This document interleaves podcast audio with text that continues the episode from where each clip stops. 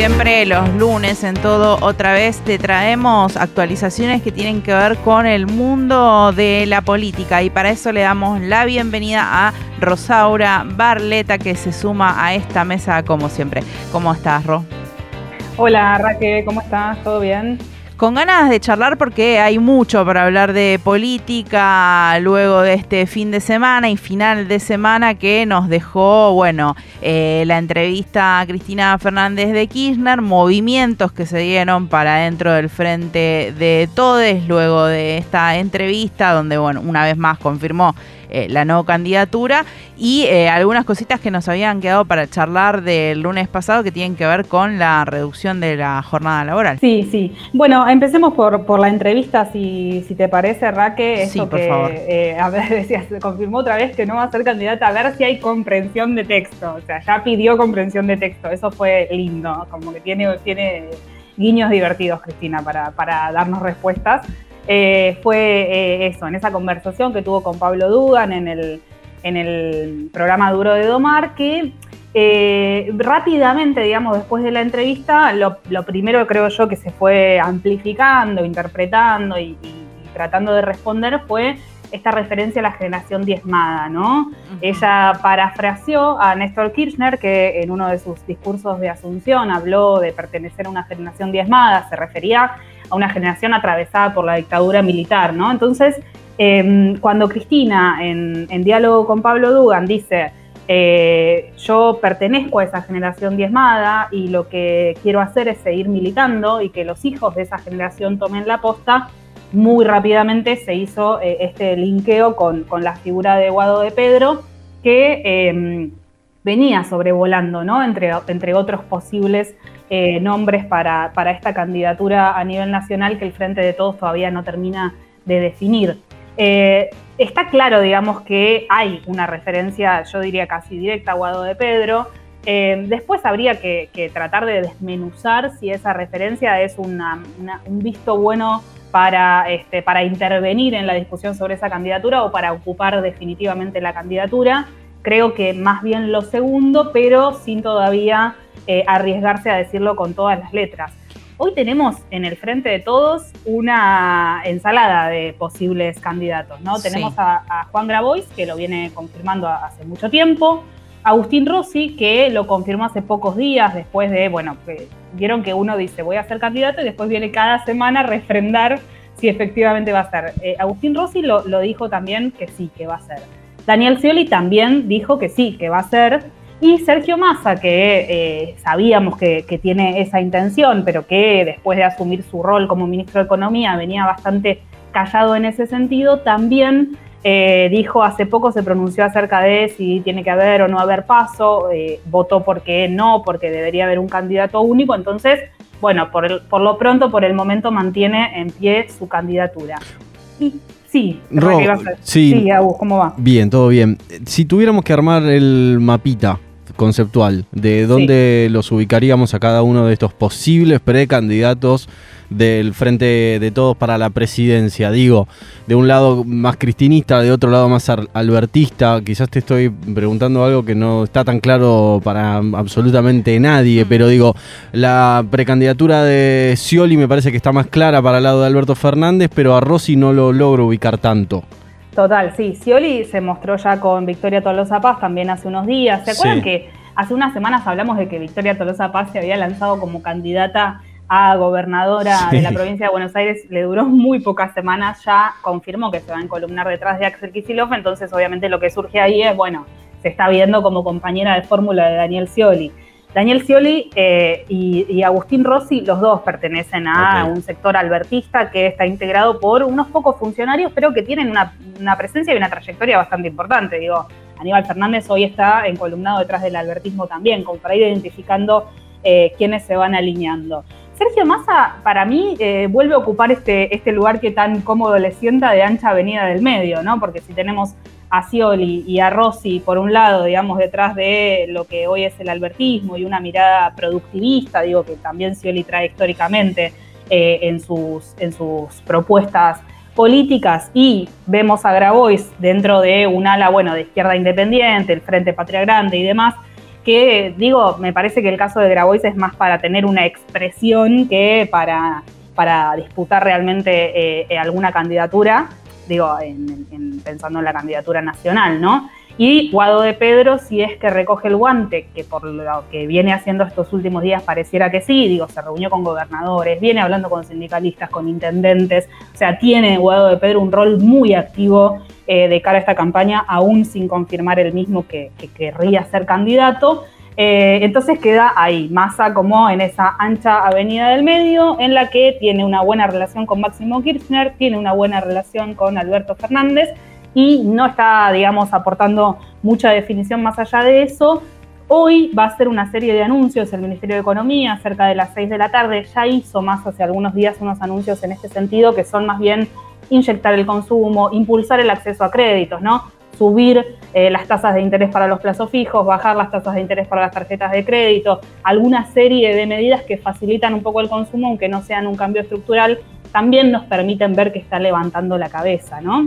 Rosaura, ¿hay posibilidades que en la movilización del 25 de mayo, donde sabemos que Cristina Fernández de Kirchner va a hablar, eh, haya una definición de una candidatura y un deseo de, eh, de apoyo desde su nombre?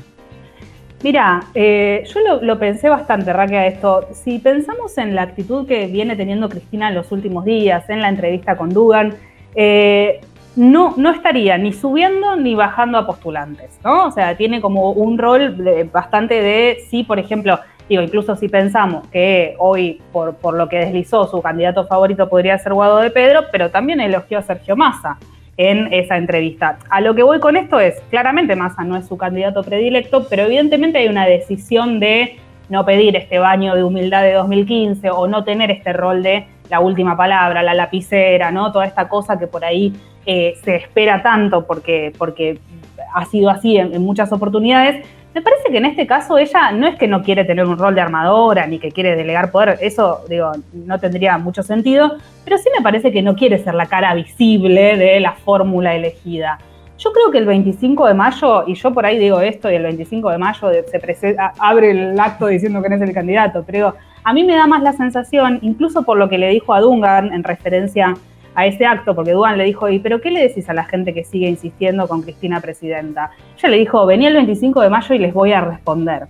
Entonces a mí me da la sensación de que va a tener una dinámica más interna, una dinámica más de respuesta a militantes, a este, bueno, referencias de diferentes ámbitos territoriales del peronismo que eh, van a tener, digo esto, van a confluir esperando por su palabra. A mí me da la sensación de que va a ser eh, incluso unida y vuelta, porque pienso también que de lo que le devuelvan en ese acto eh, va, a depender algo de los próximos pasos, no sé si todo, pero algo de los próximos pasos. Digo, hay que ver cómo termina siendo aceptada esta cuestión de no voy a ser candidata, porque en la propia entrevista veíamos que le, seguían pidiendo a las personas que estaban ahí afuera, ¿no? Sí. Entonces me parece que va a ser un diálogo más interno, un diálogo de Cristina con la militancia, un diálogo del peronismo con la militancia y en todo caso eh, puede haber algún que otro guiño. Yo no tengo la sensación de que ese día se vaya a señalar un candidato, pero la verdad es que digo, no es que tengo tampoco, viste, la recontrainformación para decir eso. A mí me da esa sensación por cómo viene perfilada esta cuestión y porque ella viene teniendo un rol de ni señalar con el dedo, ni decir este no, a este no lo vote, no, fíjense de dónde vienen y todo eso. Em, además, pensemos esto, ya blanqueó en la entrevista con eh, Dugan esta mirada de que, bueno, el Frente de Todos quiere llegar a la segunda vuelta, o sea, no, no hay eh, dirigentes que hoy veamos que hablen de un triunfo en octubre, eh, ella no lo hace, digo, creo que solo Grabois, que ya, me parece medio contraproducente, le quita un poco de seriedad esto de mm. decir, le voy a ganar a Massa, no tengo ninguna duda de que voy a ganar la interna, digo, pues sabemos que es muy difícil que eso pase, pero digo, me parece que fuera de él los presidenciables que realmente tienen posibilidades no están garantizando, no están vaticinando un triunfo en octubre. Eh, ella habló de volver a enamorar, habló de que hubo un tiempo en que estuvimos mejor, de que hay una serie de medidas que podrían tomarse, de un programa de gobierno. Yo creo que se va a aprovechar ese encuentro para darle este, fuego a todas estas cuestiones que quizás desde, desde las militancias eh, están flojas, digo flojas como ¿cómo decirlo? Como todavía con cierta confusión, ¿no? Y me parece que ahí le falta a Cristina dar una vuelta de tuerca más, y con esto cierro por lo menos la, cuestión de Cristina, eh, con esto de hablar de un programa de gobierno, de volver a enamorar, de que hubo un tiempo en que estuvimos mejor. Yo no sé si tiene que ver con que hoy son gobierno y entonces eso complica mucho más sincerar un programa de gobierno, pero me parece que no se abandona esta mirada nostálgica del pasado en la que incluso el pasado se reivindica desde un punto de vista simbólico, es decir, no es estábamos mejor porque habíamos hecho esto, aquello y lo otro. Es estábamos mejor, éramos más felices, podíamos ahorrar, pero ¿qué hacía el gobierno para que eso se, se, consiguiera? Creo que no hay sinceridad respecto de eso, o a lo mejor ya hay una mirada, digamos, analítica que, les dice, bueno, no nos conviene sincerarlo. Digo, puede ser que ese, ese programa sea medio piantavotos para un sector, puede ser que ese programa no esté acordado, o, eh, digamos, la razón que fuera, pero no se abandona la nostalgia del pasado por una mirada pragmática, que podría tranquilamente mirar al pasado y reivindicarlo, pero desde un punto de vista eh, mucho más programático, mucho más pragmático. Sí. Rosaura, eh, algo para destacar que después de esta entrevista, bueno, que nuevamente Cristina dijera que no iba a ser la candidata, es interesante la, la lectura de desde la oposición, porque rápidamente salieron a los medios hegemónicos a decir que Cristina no se iba a presentar porque estaba asustada de una derrota, ¿no? Queriendo reinterpretar la realidad y llevar eh, agua, digamos, para su molino, cuando la verdad que las explicaciones que ella dio en esa nota tienen que ver con ciertos movimientos de la justicia que hemos estado viendo en la semana que pasaron. Sí, totalmente. Y además, la verdad, digo, estamos hablando de una dirigente que tiene décadas de trayectoria. No creo que a esta altura del partido y con un país en estas condiciones la asuste una derrota, digo, por lo menos para su figura, ¿no? Sí me parece que hay una mirada eh, que, a veces nos olvidamos, que es hay cierta moderación en Cristina cuando, por ejemplo, yo me acordaba cuando ella habla de esta situación que se podría venir con la Corte Suprema, efectivamente le podrían bajar la candidatura. Hay una decisión de ella de que no, de, no llegar a una situación que se desborde, y la hubo siempre en casos como este. Digo, pienso cuando la policía de la ciudad, antes del intento de magnicidio, estaba apretando a los militantes, que lo putearon, los, los canas lo puteaban a Máximo Kirchner porque se escucharon eh, se acuerdan varias, este, varias comunicaciones, o sea, estaban haciendo una cosa escandalosa y ella, digamos, tuvo una actitud de, salir, de hablar con sus militantes, de repudiar lo que estaba pasando y de invitarlos a volver a sus casas, digo, desde un lugar de contra este, orgánico, amoroso, etcétera, pero ella es sincera respecto de la mirada de moderación que tiene sobre ciertos fenómenos. Entonces me parece más que lógico que pensando que realmente hay muchas posibilidades de que, bueno, un escándalo judicial impida que, la campaña llegue a su fin si fuera ella la candidata, digo, me parece, eh, hay, algunos que piden un, queremos otro 17 de octubre. Yo creo que ella no quiere eso, ella no ve eso como una salida fructífera para este, para este contexto y me parece que tiene más que ver con esa moderación que con miedo, ese tipo de cosas que, digo, creo que son muchos años de, escucharla, de, incluso digo, de dialogar todos con las cosas que ella dice, que propone, etcétera. Sabemos que no, no viene por ese lado, suponemos que no viene por ese lado.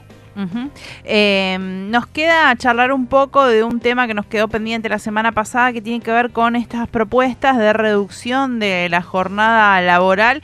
¿Cómo han ido avanzando y qué novedades tenemos o no?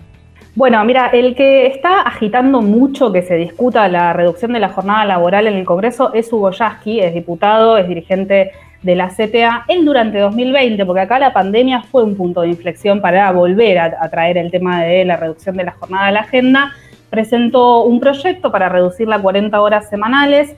Eh, Claudia Machea de la bancaria, diputada y también directiva de la Asociación Bancaria, presentó otro proyecto para llevarla a 36 horas semanales que estuvieron encajonados hasta hace poquitas semanas cuando eh, pidió que esto empezara a tener un lugar en la agenda. A ver, también lo que se está viendo es, si tenemos un resultado electoral desfavorable para el Frente de Todos, gane quien gane, se viene una reforma laboral recontra flexibilizadora. Entonces, llegar con un piso, un avance legislativo en términos de reducción de la jornada, de una cantidad de horas semanales eh, permitidas como máximo, etcétera, bueno, daría a los trabajadores una, una condición un poquito mejor para, para, enfrentar al gobierno que fuera. Entonces me parece que por ahí viene un poco el planteo de Yasky. Hubo una reunión de la Comisión de Trabajo de la Cámara de Diputados, pero Mariano Recalde, que es senador, presentó otra iniciativa en el Senado, entonces pareciera que ahora la discusión tiene que ser bicameral. Comisión de Trabajo de la Cámara de Senadores, Comisión de Trabajo de la Cámara de Diputados, que esas comisiones se conformen, se pongan de acuerdo. Había una reunión en agenda que se bajó sin razón alguna, más que que no había tiempo, o sea, la respuesta oficial fue que no había disponibilidad de agenda. Yasky viene insistiendo de nuevo con esto y hasta tiene una propuesta de dinámica de discusión, o sea, quiere traer sindicalistas europeos, quiere traer funcionarios de la cartera de trabajo de Europa, quiere traer integrantes de la Cámara de Diputados de algunos de los países que aplicaron esta reducción, quiere traer también a representantes de la Organización Internacional del Trabajo para hacer una estructura de debate símil aborto, recuerdan eh, comisiones que bueno, se presentaban estos diputados, iban personas a exponer, a defender estos proyectos, o sea, Yasky tiene realmente mucha esperanza de que esto salga antes de las elecciones. Cuando él presentó el proyecto en 2020, eh, Matías Culfas, ministro de Desarrollo Productivo, había dicho, esta reforma es impensable hoy, no hay chance de ni sentarnos a discutir. Hoy eh, Hugo Yasky tiene el visto bueno de la ministra de Trabajo, de Kelly Olmos, que dijo, es un tema urgente, tiene que insertarse en el debate nacional antes de las elecciones. La situación de la ley hoy es lobby, o sea, eh, estamos golpeando despacho, digamos, yo creo que eh, Yasky está en esa situación, golpeando puertas a ver quién convence, a quién puede traer a votar a favor de esta reforma, a quién puede traer a pensar cómo unificar estos tres proyectos que hay hoy en las dos cámaras y empezar un proceso de debate abierto que permita terminar con la aprobación de esta ley antes de las elecciones. Como les digo, hoy es lobby y nada más lo que tenemos, pero un Yasky muy entusiasmado con la posibilidad de poder impulsar esta discusión. Pensando también que es una de las pocas propuestas que vienen a presentarse en el último tiempo respondiendo a algo que hemos hablado en esta columna en otras ocasiones, que es la calidad del trabajo actual en Argentina. Digo, eh, esto también lo, han hablado mm, distintos dirigentes, que el problema ahora no está siendo tanto el empleo, sino como la calidad del mismo. Entonces, la verdad que esta, esta propuesta de reducción de, de la jornada laboral, que después puede implicar que no que se trabaje más allá de esas horas, pero da toda una cobertura que tiene que ver con el pago de horas extras y otras cuestiones que la verdad que es una protección para los trabajadores y las trabajadoras. Sí, totalmente. Pensemos que eh, esto que decís eh, sobre la calidad de los trabajadores, de, las, de las condiciones de trabajo, eh, hoy la mitad de las personas que se reconocen como empleadas o trabajadores en Argentina están en el mundo de lo formal. La otra mitad o sea, la mitad de los trabajadores en Argentina están en la informalidad, en la changa, el cuentapropismo, eh, etcétera. Tenemos bajos niveles de desocupación, esto lo hablamos la otra vez, porque, bueno, cada uno aprendió a empezar a buscarse la vida en, este mercado que nos castiga tanto eh, de maneras informales y por eso en condiciones ultra precarias. Pero se dan varias cosas acá. Pensemos que en los últimos 100 años la productividad del trabajo se multiplicó por 5. O sea, las trabajadoras y los trabajadores siguen cumpliendo la misma jornada laboral eh, de 48 horas que se instauró en Argentina hace más de 100 años, con una productividad cinco veces mayor. Eh, o sea, la situación, y por eso también la discusión que da Yasky y que se enfrenta, por ejemplo, a la Unión Industrial Argentina y otras cámaras empresarias, es no estamos discutiendo si las empresas ganan o no ganan, estamos hablando del margen de ganancias que se creció exponencialmente en los últimos 100 años y hoy no quieren reducir un cachito así. Eh, sí, totalmente, Raquel. Creo que eh, la, pandemia en ese sentido además fue un punto de inflexión, no solamente esta situación de los que trabajan en el mundo de la informalidad, sino de los que tenemos por ahí eh, una relación de dependencia o lo que fuera, pero de un día para el otro pasamos a hacerlo en nuestra casa, pagando la luz, pagando internet, pagando nuestros equipos. O sea, hay un montón de cuestiones en el mundo del trabajo, de hábitos en el mundo del trabajo que se modificaron a partir de la pandemia, que han precarizado nuestras condiciones laborales simplemente porque no tienen un marco normativo, porque a lo mejor sí funciona trabajar desde casa, pero digo, vieron que llegó después la ley de teletrabajo para, para suplir eso, pero digo, eh, creo que tiene fundamentalmente que ver con avances tecnológicos y falta de marco normativo. Entonces tenemos los informales y los formales que trastocaron por completo su jornada laboral a partir de la pandemia, esté o no escrito en algún lado, ¿no? Rosaura, te agradecemos muchísimo toda esta información que nos has traído, este análisis y la semana que viene nos estaremos comunicando nuevamente a ver qué novedades nos presenta la semana que seguramente tendrá muchas. Abrazo Raquel y Agus, nos vemos. Abrazo. Pasaba Rosaura Barleta hablando en la columna de política.